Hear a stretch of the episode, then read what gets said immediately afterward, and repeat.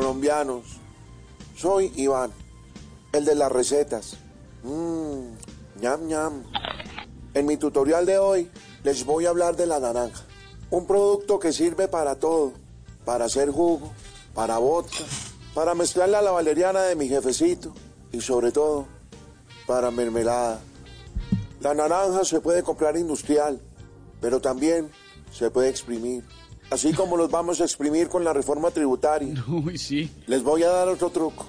Si echan naranja en un vaso, sale naranjada.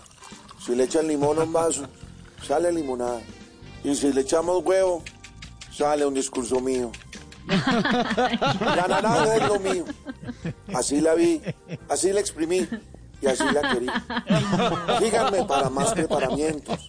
En la próxima, la receta de cómo tengo el país. Huevos estrellados.